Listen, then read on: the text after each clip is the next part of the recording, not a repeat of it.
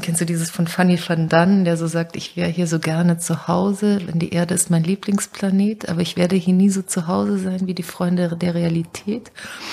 Und ich finde diesen Satz so super, weil das so ein bisschen, das drückt es so aus, weil man mehr halt das, also es hat auch so was Kindliches. Ich glaube, dass oft in diesem auch so rebellischen, scheinbar rebellischen eben auch dieses Kind steckt, was nie mitspielen durfte. Und es aber echt gern gemacht hätte. Herzlich willkommen zu meinem Podcast Frau hat Vision. Über mutige Frauen, kreatives Leben und wie man an Zielen wirklich dranbleibt. Ja, schön, dass du da bist, Katharina. Katharina Schröter. Ich kenne dich und weiß, dass du eine ganz tolle Filmregisseurin bist. Äh, vor allen Dingen ist mir dieser Film The Visitor sehr ähm, ja, im Gedächtnis geblieben. Ansonsten weiß ich aber auch, dass du Schauspielerst, dass du Schauspielerin bist, dass du schreibst und dass du mir vor allen Dingen sehr ähm, ja, vertraut bist als eine Person, die sehr mutig und sehr progressiv Lust hat, Dinge voranzudenken. Deswegen lade ich dich total herzlich ein, mir noch mal ein bisschen zu beschreiben, wie du das Feld sehen würdest, wo du nach Erkenntnis schürfst oder was dich so umtreibt. Das eine Feld ist tatsächlich Identität, nicht unbedingt wer bin ich und wenn ja, wie viele, aber eben nicht in einer einzigen Welt bleiben zu müssen. Also da ist wieder die Gegenwelt drin oder dass das in dieser das erst eigentlich in diesem Multiplen für mich ähm, ja, das ist eigentlich das Lebendige anfängt. Und da habe ich auch so ein sehr, auch ein sehr prägendes Erlebnis gehabt dazu was mich wirklich, glaube ich, über ganz lange Zeit geprägt hat. Und zwar hat sich meine beste Freundin umgebracht, als ich äh, 25 war. Also hinterher kam raus, dass sie sich einen anderen Namen gegeben hat, als den, unter dem wir ihn kan sie kannten. Und ähm, auch eine ganz andere Biografie erfunden hat. Viele haben sich von ihr eigentlich verraten und belogen gefühlt. Und ich hatte auch als ich dann ihre Tagebücher gelesen hatte, das Gefühl, sie hat sich eigentlich als der Mensch erfunden, der sie eigentlich war. Und das hat viel besser zu ihr gepasst, was sie sich da erfunden hat. Und trotzdem ist sie daran total gescheitert, dass sie sich diese Fiktion gebaut hat. Trotzdem hat ihr das den ganzen Boden unter den Füßen weggezogen. Dieses darf ich auch ein anderer sein, um überhaupt auftreten zu können da und überhaupt sein zu können. Wie, wie viel anderes muss ich sein, um sein zu können? Und ähm, das hat mich, glaube ich, einfach so von meinem Wesen her total viel beschäftigt. Ähm, und also war sicher auch was, was ich auf der Bühne immer gesucht habe. Ich glaube, ich habe auf der Bühne also die Erlaubnis, jemand anders zu sein oder etwas anderes oder auch eine andere Welt wieder zu betreten zu können, so ganz konkret gesucht und habe das als unglaublich, also essentiell empfunden, dass wir das tun dürfen oder ich das tun darf und gar nicht, das ist gar nicht rational, sondern es ist wirklich nur so ein für mich wie so ein Grundbedürfnis. Also jetzt zum Beispiel beim Visitor, weil du von dem gesprochen hast, hatte ich eben auch das Gefühl, dass ich eigentlich dadurch, dass ich habe ich ja Leute, bin ich Leuten in Megastädten gefolgt und habe nicht mit ihnen gesprochen und habe auf nonverbale Art mit ihnen versucht, in Kontakt zu treten.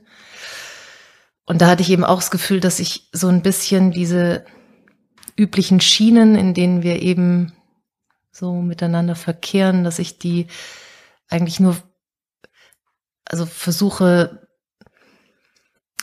durch andere zu ersetzen und zu gucken, was passiert. Also gar nicht, indem ich sage, ja, das wäre dann besser oder so müsste es eigentlich sein, sondern eigentlich nur, weil es einen anderen Raum schafft als den, der schon so ausgelatscht ist und in dem wir das Gefühl haben, okay, oder ich das Gefühl habe, ich muss mich da auf so eine anstrengende Weise, muss ich das jeden Tag wieder aufführen. So. So empfinde ich das oft. So empfinde ich auch eigentlich ähm, ja, die Regeln, nach denen der Alltag funktioniert, empfinde ich oft als ein Gerüst von, also als mühsam. Ja, ist eigentlich sehr mühsam. Und für mich sind es, sind es so Gegenräume, Freiräume, die, äh, und, und das Interessante war jetzt gerade beim Visitor, dass ich eben da auch gemerkt habe, dass das allen so ging. Also dass auch die, die mit denen ich interagiert habe, auch ganz große Lust hatten, nicht mit mir auf diese übliche Weise zu interagieren, auch wenn sie es teilweise komisch und seltsam fanden. Und diese gemeinsame Lust, also es kann ja auch eine spielerische Lust sein oder oder sich eben nicht in auch ah du bist die Europäerin und ich bin der und wir geben uns die Hand und wir sagen hello I'm from und oder wir sagen auch gar nichts also diese Art der permanenten stummen Regeln, die wir so haben, wie wir agieren und wie wir auch in Machtverhältnissen zueinander sind und so einfach, die werde ich ja nicht, also kann ich ja nicht ändern, aber ich kann Strategien suchen, wie sie vielleicht aufgeweicht werden für einen Moment. Und das ist zum Beispiel etwas, was mich irgendwann mal auch bei Kunst, also da bin ich leider noch weit davon entfernt, von dem, was ich denke, was da so möglich ist. Aber dass der Kunstraum ein Raum ist, der andere Möglichkeiten von Realität simuliert und dadurch plötzlich sinnlich fühlbar macht und nicht mehr theoretisch. Das finde ich so ein faszinierendes und unglaubliches Potenzial davon. Ja, das ist, glaube ich, etwas, was mich ganz, also ganz, ganz, ganz stark berührt und was ich auch immer suche. Also auch im Spielen habe ich immer das Gefühl gehabt, ich will eigentlich gar nicht eine Rolle spielen und dann zeigen, wie der Mensch halt eh ist und damit auch eigentlich immer bestätigen, dass dieses Rollenverhalten, eigentlich das Rollenverhalten darin auch im Grunde durch meine indem ich es wieder so zeige und wieder so auftritt, im Grunde eigentlich nur wieder festschreibe. So. Sondern, ja, sondern mich hat das total fasziniert, dass es Formen gibt, genau über diese Aufführung oder über die Repräsentation, es eben nicht zu repräsentieren, sondern in einer anderen Form zu brechen, zu ähm, also etwas anderes aufzuzeigen. Und da gibt es natürlich total viele Möglichkeiten. Du kannst es zerstören einfach und dekonstruieren, aber mich interessiert immer mehr, äh, ja, die, die, diese ganz feine, ähm, auch unpathetische Versuch der unpathetischen Form einer Gegenwelt.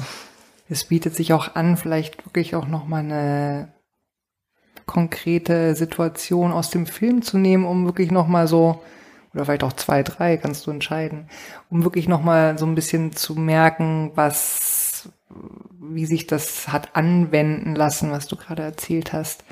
Wobei natürlich die Empfehlung definitiv ist, sich diesen Film anzugucken. Den gibt's auf DVD, nehme ich an, ne? Also das eine war ja eine Frau, der ich gefolgt bin über eine Weile. Christina hieß sie. Und die hat angefangen, im Grunde mich für sich, meine Anwesenheit so als ihr alter Ego zu interpretieren. Also sie hat im Grunde angefangen zu sagen, ja, also äh, ich weiß gar nicht, was ich genau für dich empfinde, aber irgendwie kommst du mir vor wie mein anderes Ich, was mich beobachtet. Und das hat sie für eine Weile so empfunden und auch so gelebt. Und dann hat sie irgendwann mal wie sich verliebt in dieses alter Ego und hat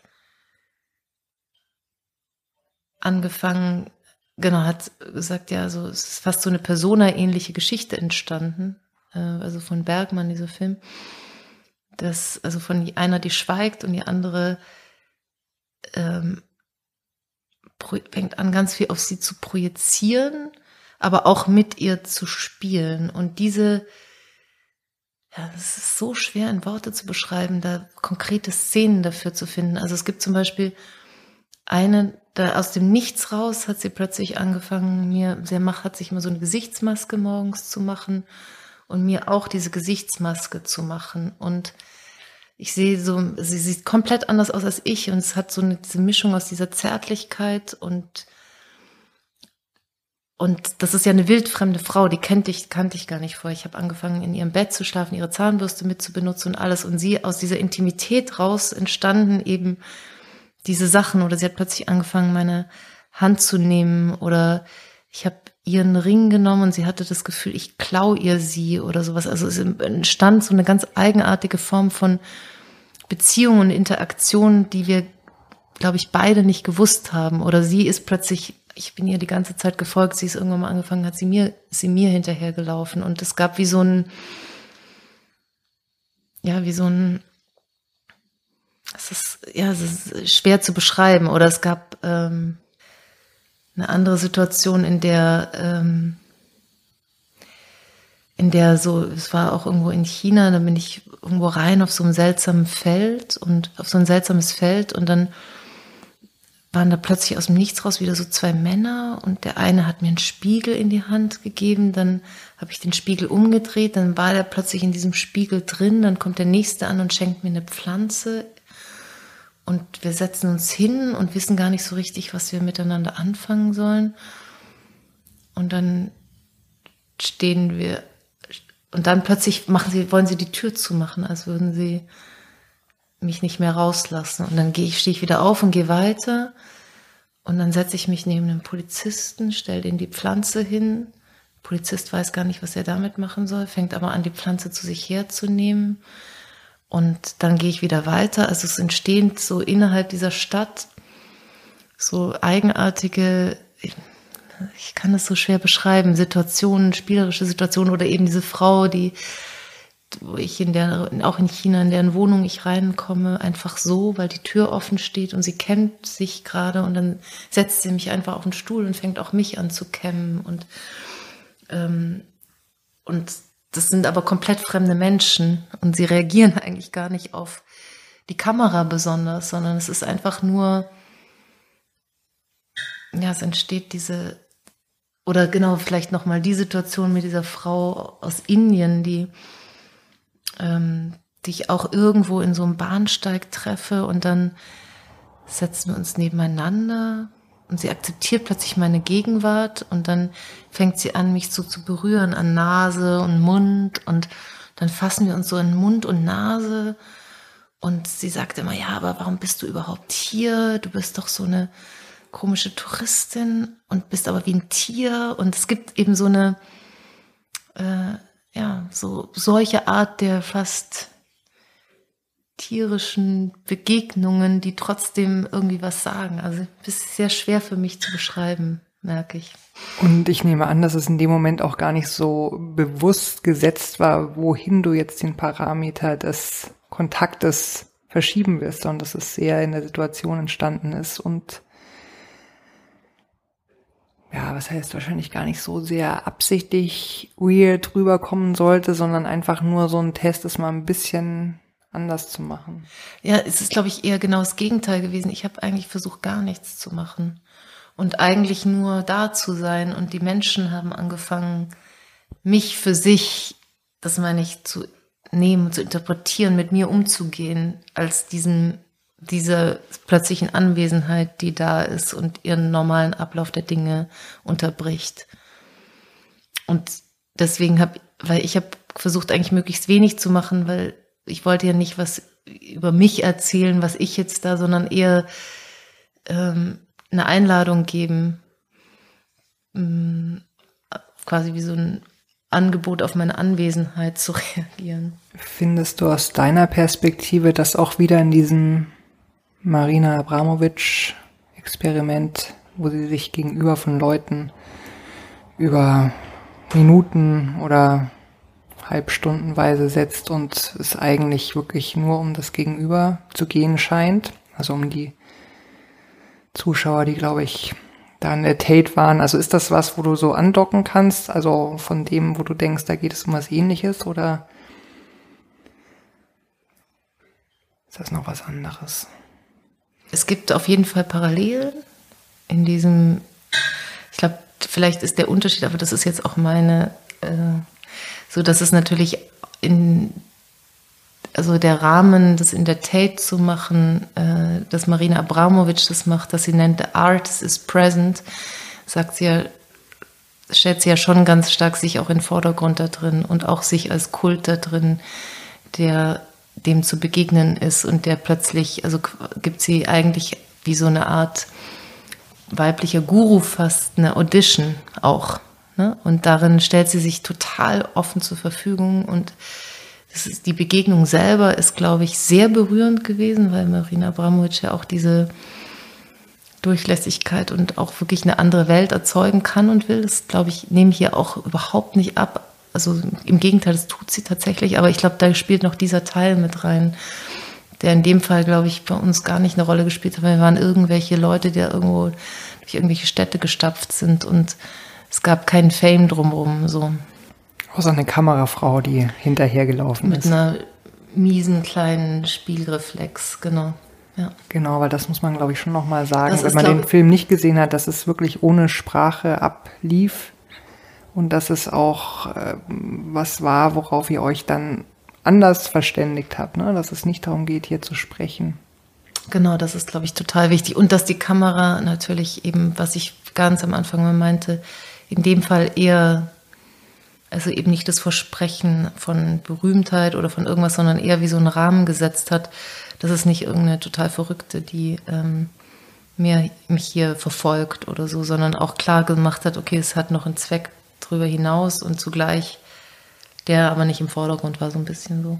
Weil es mich noch interessiert, du hast das Experiment, so nenne ich das jetzt mal, auch in Berlin, also in deiner ähm, Heimat, in deiner aktuellen Heimatstadt gemacht. Ob das jetzt Heimat ist oder nicht, ist mal ähm, dahingestellt, aber in einer Kultur, die du vielleicht meinst, mm, ja, besser zu kennen oder anders oder gewohnter schon wahrzunehmen. Gab es da irgendwas, wo du das Gefühl hattest, das funktioniert hier nicht oder anders oder es ist irgendwie was komplett Neues? Also ähm, das war komplett anders, ja. Und das war auch anders, weil ich natürlich ähm, ja, warum war das so anders? Weil, also das eine ist, dass das ist schon dieser Faktor des Fremdseins, der hat sehr geholfen, um das damit ich fast nichts machen musste, damit es was anderes war. Ne? Das ist dieses, ich musste nicht plötzlich irgendwas sehr ganz Komisches machen, damit, damit dieser Abstand oder diese Verschiebung entsteht zwischen dem Üblichen. Äh, und in Berlin waren deswegen auch, also habe ich wirklich eine Unmenge an so verrückten also mit Verrückten bin ich, habe ich unglaublich viele Begegnungen gehabt. Zum Beispiel gab es im Hauptbahnhof so eine Frau, das werde ich auch nie vergessen, die ist mir immer hinterhergelaufen hat gesagt, wir beide sind Engel und alle anderen wissen nichts. Wir sind die Einzigen, die wissen, weil wir beide sind die Engel. Und so, also sie hat irgendwie uns, also von diesen Art Menschen habe ich unglaublich viele Leute getroffen. Und aber es gab so diese ähm, diese Begegnungen, auch diese Begegnungen, die aus Neugier auf das Fremde und das andere entstehen, das war schwerer in Berlin. Ja, also diesen, dieser Neugier-Aspekt, der spielte, glaube ich, in dem, und auch der, die Möglichkeit des Schutz, die das geboten hat, dass ich eine Fremde bin, auch für die Leute, das Gefühl zu haben, sie werden nicht durchschaut oder sie müssen sich nicht wie üblich verhalten. Also diese Freiheit, die denen das auch gegeben hat, hat es, war es natürlich in Berlin nicht so, weil man hat, äh, man hat sich viel schneller durchschaut und erkannt. So. Ja, also es ist natürlich, wenn man den Film nicht gesehen hat, dann wird man hoffentlich neugierig oder es ist einfach wirklich schwer in Worte zu fassen und gleichzeitig habe ich das Gefühl, das ist so ein bisschen also konkreter geworden. Hast du denn eigentlich noch Kontakt zu irgendeinem von diesen Leuten? Du hast nichts, keine Adresse, keinen also gut, du weißt, wo die ein oder andere gewohnt hat, aber.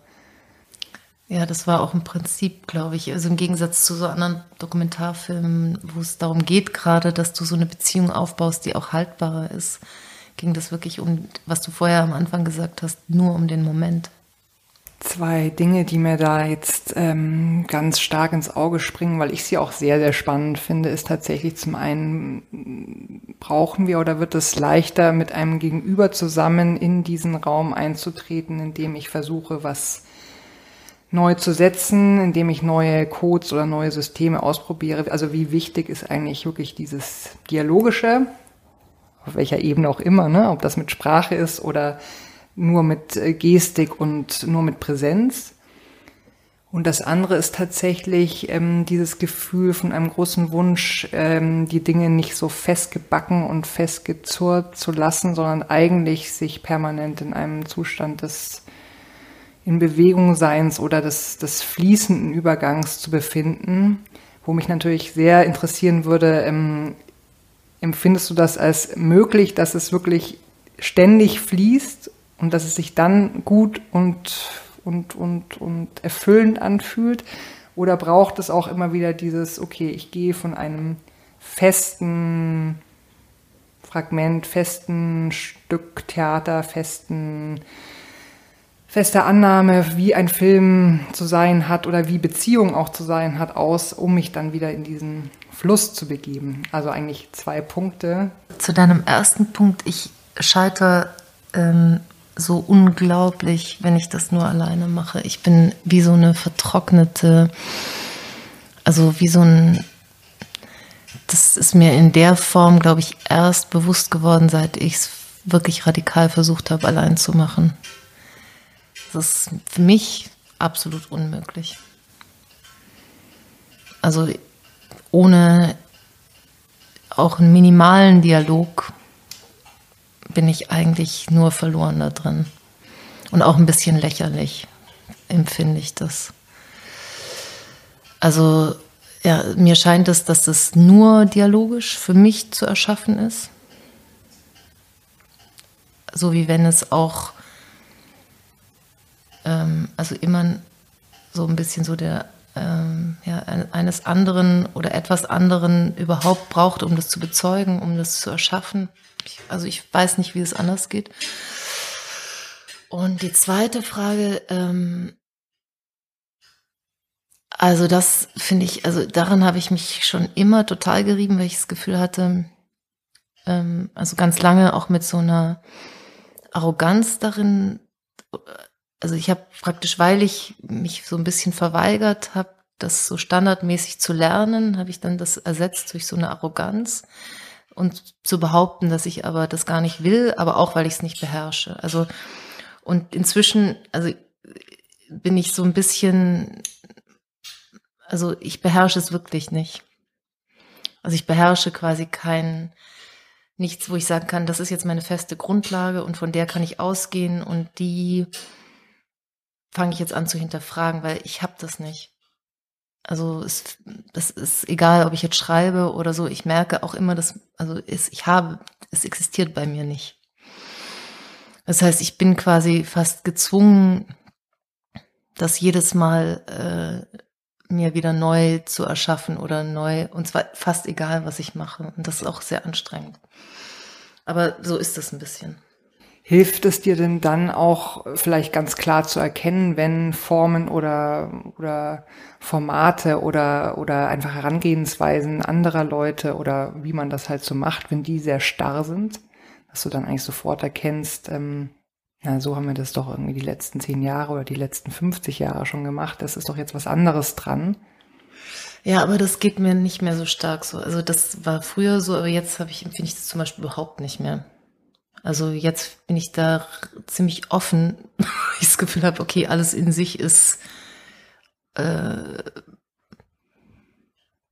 also klar, also eigentlich finde ich sogar teilweise dann wieder ganz klassische Dramaturgien plötzlich total interessant, weil ähm, ja, weil weil das andere auch nur wieder eine Form ist der Herangehensweise. Also natürlich, also ich habe dann relativ romantischen Glauben, dass jedes praktisch jedes Werk oder wie jeder Mensch so seine eigene, seine eigene Rezeptur hat und die im Grunde dialogisch erforscht wird und rausgefunden. So, das ist, glaube ich, so das, was ich, wie ich glaube, dass die Sachen entstehen. Also du, das ist einerseits total originär und wird aber, kann nur im Dialog im Grunde dann herauskristallisiert werden, so dass es dann etwas ist. Verstehst du, was ich meine? Ähm, ob das so ist, de facto weiß ich nicht, aber ich spüre einen extremen Misstrauen, sobald jemand kommt, ja, also äh, tatsächlich, wenn jemand an Rez klare Rezepturen raubt, ja, das, also an klare Rezepte, da bin ich sehr misstrauisch. ich habe ja so das Gefühl, dass genau dieses erstmal, ich nenne es jetzt mal natürlich auch viel drüber nachdenken, wie sowas funktioniert, dass es sich aber dann trotzdem eigentlich in einer sehr speziellen Praxis, wie du arbeitest, wiederfindet. Manchmal ist einem selber ja gar nicht so bewusst, dass es irgendwie schon speziell ist, wie man arbeitet und gleichzeitig will man dem auch jetzt nicht irgendwie so einen besonderen Status von ich mache das so ganz besonders zu messen. Trotzdem, vielleicht magst du so ein bisschen erzählen, wie du eigentlich im dialogischen Prinzip mit anderen arbeitest, wie du versuchst, das, was du dir schon dazu überlegt hast, tatsächlich in der Praxis zu erproben. Und dann finde ich es natürlich auch spannend, wie man dann ein Ergebnis, was auch immer das ist, auch festsetzt oder sagt, so, und das ist es jetzt, da spiegelt sich das eigentlich wieder, was ich wollte. Als ich den Visitor gemacht habe, da habe ich angefangen, ähm, so leichte Improvisationen mit Leuten auf der Straße zu machen und also ganz wenig zu machen und zu gucken, wie wenig muss ich machen, damit sich ein bisschen was verändert und zu gucken, was kommt von den Leuten. Also ich hatte wie so ein, ähm, also Bedürfnis, wo ich hin möchte, welche Art von Raum ich so aufmachen möchte. Das kannte ich so, ähm, den, das konnte ich so, das, das hatte ich so klar, relativ klar und dann äh, Genau, und das war so wie so ein bisschen, also wenn man so paar Stellknöpfe anders dreht. Ne? So, also normalerweise würdest du jemand die Hand geben und das machst du dann nicht, sondern stellst dich einfach nur hin oder versuchst so ein bisschen so Alice im Wunderland mäßig kleine Regeln zu verschieben, ohne dass du dir das so ausdenkst, sondern einfach nur in dem Moment tust. Und dann ist der Dialog ja von außen, dass die reagieren darauf und dann entsteht wieder was anderes, also von wegen dialogisch, ne? Und dann und auf diese Weise ja kreiert man im Grunde, oder das hat mich ja so interessiert, dass wir im öffentlichen Raum in einer Nichtsituation zwischen kompletten Fremden äh, etwas anders kreieren können, gemeinsam als das, was vorher da war. Und dass die Leute dann Sachen machen, die komplett außerhalb ihres üblichen Handlungsspektrums sind. Und meines genauso, aber vor allem von den Menschen, so. Und wir uns komplett anders begegnen, als das jemals anders möglich wäre. Und so ein bisschen ist dieser Teil, also dieses Rahmen setzen und darin passiert etwas, was wir selber noch nicht wissen, aber ähm, was, was quasi etwas Unsichtbares, was bisher nur so im Unbewussten oder vielleicht auch im Kollektiven oder wie auch immer da ist, das wird plötzlich ausagiert. Also, keine Ahnung, aus, jemand gibt mir aus dem Nichts raus plötzlich eine Blume, kämmt mir die Haare, äh, macht etwas, was eigentlich du nie mit jemandem Fremden, der einfach plötzlich neben dir sitzt, sonst machen würdest, so. Und was das als Methode ist, was, was ich darin suche, glaube ich, ist, dass ja, also jetzt speziell vor der Kamera tatsächlich wie Geschichten entstehen, die beide noch nicht gekannt haben, bis zu dem Moment, dass die Kamera ein Mittel ist, auch um überhaupt diese Geschichten zu erzeugen. Also, dass sie den Raum dafür gibt, dass das irgendwie in der Realität stattfindet und nicht in so einem Studiosituation. Das heißt, es gibt eine Interaktion mit all dem, was sonst drumherum ist. Und irgendwie wird praktisch ein anderer Raum kreiert, mitten in dem, wo es sonst normalerweise ganz auf die übliche Weise agiert. Und das, also das ist etwas, was für mich quasi so der, also da steckt für mich dieses Potenzial der Veränderung. Also alles ist in irgendeiner Weise auch wandelbar. Und ähm, wie auch immer der, das funktioniert, diese Wandelbarkeit. Also oft ist es ja einfach ein reines Stagnieren der Dinge so in ihrem Lauf, aber das wird für mich da so wie ähm, mit der Lauf der Dinge so ein bisschen in Bewegung gebracht und, und auf neue Weise zusammengesetzt. Und darin entsteht für mich, wie, kann man das nennen, ein, äh, ja, ein, ein, ein anderer Raum, ein poetischer Raum mitten im Alltag oder so, der, ähm, der, der offensichtlich etwas ist, weil es ich suche, weil ich denke, dass, dass uns das ähm, oder dass, dass das nicht, den nicht mitzudenken oder zu fühlen in unserem Alltagsleben äh, etwas Tumbes, ähm,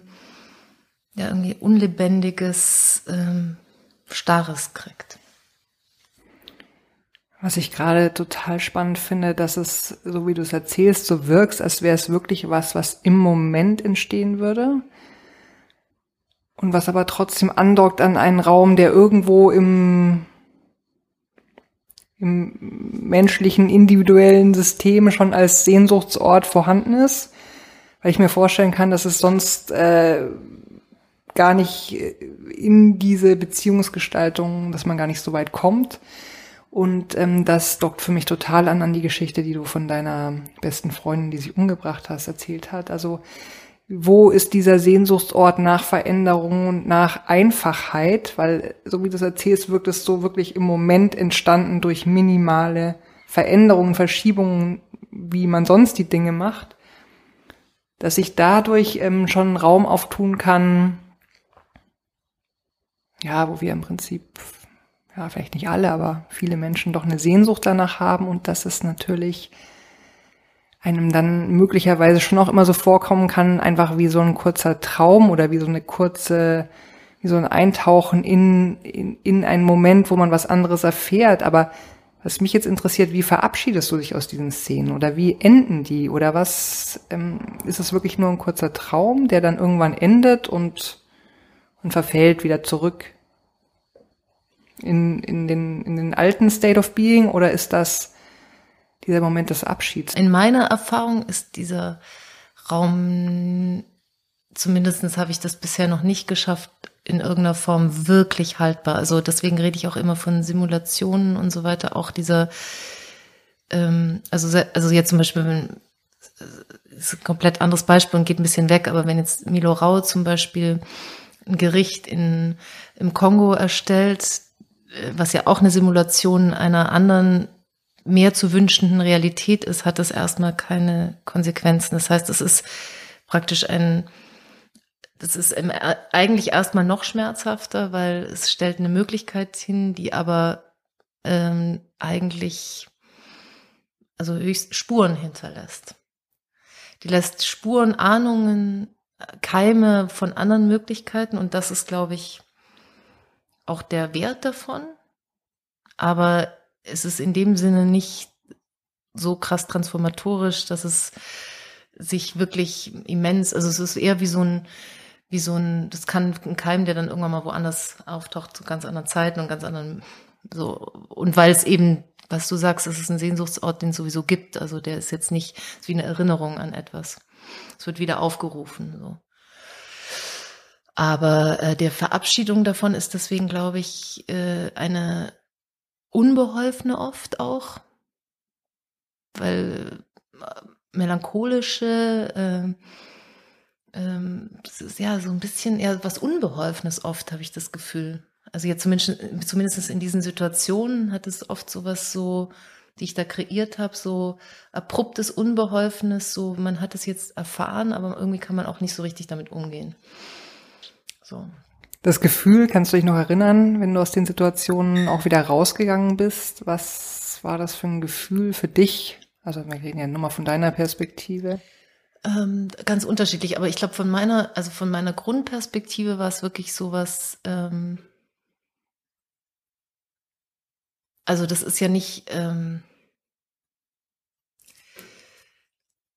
also da, da kommen alle Facetten drin vor. Ne? Es ist nicht nur eine tolle Welt, sondern es ist auch eine eigenartige und so weiter. Aber es hatte trotzdem, äh, also da waren alle Gefühle drin, will ich sagen. Da gab es nicht ein Gefühl da drin. Aber das, der gesamte Grundzustand davon hatte trotzdem was von, äh, also ich weiß gar nicht mehr, warum ich mich normal als, also warum, warum sollte ich mich nicht so durch die Welt bewegen? Das fühlte sich irgendwie richtiger an, sich so durch die Welt zu bewegen, als wie ich das üblicherweise mache. Also ich kann mir üblich, ich kann mir dann so äh, flach vor und und das, und und ähm, Handlungs, also wie wenn ich nicht handeln würde oder sowas. Ich kam mir Handeln davor da drin, glaube ich. Da muss ich sofort daran denken, dass ich dich ja auch als jemand erlebe, der versucht, seinen eigenen Alltag oder sein eigenes Leben in, ja, in Zusammenhängen natürlich mit anderen intensiv zu gestalten. Und da frage ich mich natürlich, ob das eigentlich immer so eine Erfahrung ist, die du auch ja in dieser konkreten, persönlichen, eigenen Welt, in der du mit anderen zusammenlebst und äh, zusammen ähm, ja auch bist, du denen da auch immer wieder versuchst zu erzeugen, einfach weil es ein Raum ist, in dem was entstehen kann, in dem Veränderung und ich weiß nicht, für mich hat es auch irgendwie was von, von Lebendigkeit, ne? Ist das so, dass das im Alltag auch eine große Rolle spielt? Naja, also da ich also mein ganzes Leben, bis ich ein Kind bekommen habe, vor dem Alltag geflüchtet bin, äh, weil ich den als, also weil ich das gar nicht geschafft habe, in dem irgendwas von dem, was mich interessiert hat, zu erzeugen, sondern ich das Gefühl habe, der macht mich einfach vollkommen, also der ist viel stärker als ich, der Alltag. Ähm, also es ging ja so weit, dass ich auch keine Wohnung über sechs Jahre hatte, um genau in den Alltag nicht reinkommen zu müssen. Ähm, und jetzt, wo ich ein Kind habe, ist das ja, besteht mein Leben aus Alltag und insofern versuche ich das halt dort jetzt. also, das heißt, das ist, das ist eher so eine Not, äh, aus der Not geboren. als, äh, also natürlich diese, diese alternativen Lebensformen oder jetzt zum Beispiel eben die WG, die wir gegründet haben, ist ja so ein Mini-Anfang von so ein bisschen so einen anderen Alltag und das ist, äh, ist auch vollkommen klar, dass so, das geht für mich gar nicht mehr anders, als das zu versuchen, in meinem Alltag auch zu experimentieren da drin, weil, äh, weil ich wirklich zutiefst unglücklich werde, wenn ich das nicht mache. Und ähm, und also praktisch auch meiner Umwelt gegenüber und also warum auch immer das so ist, ich, das ist auch anstrengend, ne? aber es, das macht mich wirklich, ähm, also als wir da in diesen kleinen Familienformen, in all dem, da hatte ich eben das Gefühl, da ist es sowieso, es würden in diesen, für mich, in diesen üblichen Strukturen, da würden sich alles so festkleben äh, an, ja auch an, wie soll man das sagen? Ähm, also es würde das würde es so besetzt werden durch alle Geister der Vergangenheit, alles was da schon so immer so gelebt wurde, als wäre das da so und man selber wäre so beladen mit all dem und würde so beladen auch eben von Geschichte und ewig wurden die Rollen so gelebt und eh also so das und so geht man dann so mit diesem im Schlepptau dieser ganzen Dinge gebeugt, fühle ich mich dann so. Es ist natürlich auch ein bisschen äh, völlig übertrieben, aber so fühle ich mich, äh, gehe ich dann so durch die Welt. Und deswegen habe ich das Gefühl, wenn man so anfängt, das so ein bisschen aufzubrechen, auch jetzt in dieser Lebenssituation in der neuen, habe ich das Gefühl, genau, es fängt so an, für alle Beteiligten, die aus ihrem, aus, also diese klebrigen Geister die da hängen von so uralt, äh, also Golden Cages und gestorbenen Hausfrauenbeziehungen und so weiter, die fangen so ein bisschen an, diese ganzen komischen Dämonen davon fangen so ein bisschen an, vertrieben zu werden von diesen anderen Formen. Und dann kommen natürlich andere Sachen auf, aber ähm, ja, das, das ist es vielleicht. Es gerät so ein bisschen in Bewegung. Und ähm, ja, ja, klar, also jetzt fängt, jetzt suche ich das quasi an in der Sesshaftigkeit so. in der erzwungenen. Und das ist so ein bisschen, kennst du dieses von Fanny van Dunn, der so sagt, ich wäre hier so gerne zu Hause, wenn die Erde ist mein Lieblingsplanet, aber ich werde hier nie so zu Hause sein wie die Freunde der Realität. Und ich finde diesen Satz so super, weil das so ein bisschen, das drückt es so aus, weil man mehr halt das, also es hat auch so was Kindliches. Ich glaube, dass oft in diesem, auch so rebellischen, scheinbar rebellischen eben auch dieses Kind steckt, was nie mitspielen durfte. und es aber echt gern gemacht hätte. Und äh, genau, und das, das spürt man halt diesen Gemeinschaften auch ein bisschen an. Wo ich jetzt natürlich sofort denke, okay, ähm, du bist zwar keine Lehrende und keine Dozentin im eigentlichen Sinne, aber trotzdem steckt ja in diesem Erkenntnis haben und die irgendwie immer mehr framen und immer vielleicht auch klarer für sich kriegen. Ja, der Wunsch, das entweder selber noch mehr zu leben oder es im Endeffekt auch in anderen gespiegelt zu sehen. Ne? Also deswegen schon auch der, der Wunsch vielleicht der Kunst, ähm, jetzt nicht nur um sie selbst zu kreisen, sondern auch seinen Zuschauer, seinen Boden zu finden, auf dem er dann irgendwie was Neues auslöst. Würdest du sagen, das geht jetzt mal ausgehend von der Methode, nach die du für dich entwickelt hast, nach der du arbeitest, dass du das auch irgendwie weitergeben kannst oder dass andere das verstehen oder geht das einfach nur als Katharina Schröter, die sich das so über viele Jahre auch im gewissen Sinne erarbeitet hat, ähm, so zu arbeiten, so fließend zu sein, so kleine Parameter verändern zu können und trotzdem zu merken, was sie für eine Wirkung haben. Ich ähm, empfinde mich nicht an dem Punkt, das äh, also weitergeben zu können, weil ich da selber auch jedes Mal das so stark neu erfinden muss, dass das also wobei ich glaube, dieses die die Suche danach selber, ne? also dieses, dieses sich eigentlich zu versuchen, selbst Rahmen zu schaffen oder Methoden zu erfinden, die für einen funktionieren und das auch immer wieder neu rausfinden zu wollen und zu müssen, das kannst du natürlich weitergeben oder mit anderen auch erforschen. Und das finde ich zum Beispiel, also eigentlich, das finde ich und das fände ich zum Beispiel auch unglaublich interessant am Lehrenden. Also wirklich zu gucken, was auch diese wirklich total romantische Vorstellung, die ich aber trotzdem weiter habe, dass jeder Mensch eigentlich seine eigene, wirklich sein bisschen in ganz klein seine eigene Lebensweise erfinden kann oder seine eigene Form zu funktionieren oder sich auch, ähm, weil das machst du ja eigentlich in der Kunst, die erlaubt dir mit deinem bisschen weirden Zeug oder sowas eine äh, Form zu finden, wie du existieren kannst. Ne? Und, und die sich dann nicht immer so krass fremd anfühlt wie sonst alles. Und, und also da, eigentlich das wollte ich früher ganz viel. Habe ich, hab ich, hab ich ganz oft einen Wunsch gehabt, Leuten, Leute darin zu begleiten. Oder wenn ich mir zum Beispiel Filme im Prozess anschaue oder Sachen, dann liebe ich das da dran. Was ist eigentlich, ja, was, also, was ist das eigene da drin, was da so raus möchte? Das finde ich, liebe ich da dran, zu versuchen, das zu erkennen. Ja. Gleichzeitig entstehen da ja auch in deinem Erfahrungsschatz jetzt zwei Pole, ne? Der eine in der komplett fremden Kultur und der andere hier in Berlin und auf verschiedenste Kontexte. Ich nenne es jetzt mal eine Methode oder eine Erkenntnis, wie man vielleicht zu einem tieferen Sehnsuchtsort, Raum kommen kann, den man dann wieder füllen kann, der, der bringt einen und dich ja wahrscheinlich auch einfach weiter in deiner weiteren Arbeit. Mal gucken. Ne? Gut, ich glaube, wir können hier einen Punkt machen. Herzlichen Dank, Katharina. Ja, vielen Dank, Dagmar, für all die Fragen und das Interesse. Wirklich vielen Dank. Thank you.